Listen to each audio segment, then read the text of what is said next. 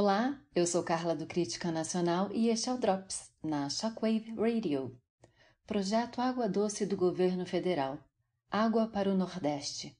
O projeto Água Doce é uma iniciativa do governo federal coordenada pelo Ministério do Desenvolvimento Regional em parceria com instituições federais, estaduais, municipais e entidades civis que estabelece uma política pública permanente de acesso à água de qualidade para o consumo humano por meio do aproveitamento de águas subterrâneas.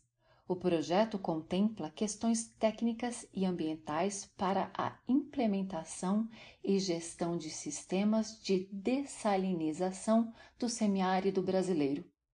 Desde novembro do ano passado, entraram em operação 61 sistemas de dessalinização, praticamente um sistema a cada um dia e meio.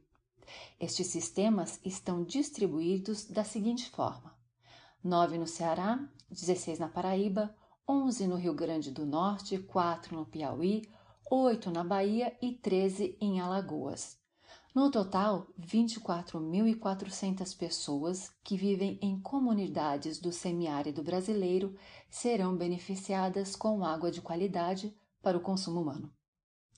E fiquem ligados. Para mais notícias, acesse criticanacional.com.br e, a qualquer momento, voltaremos com mais um Drops para vocês.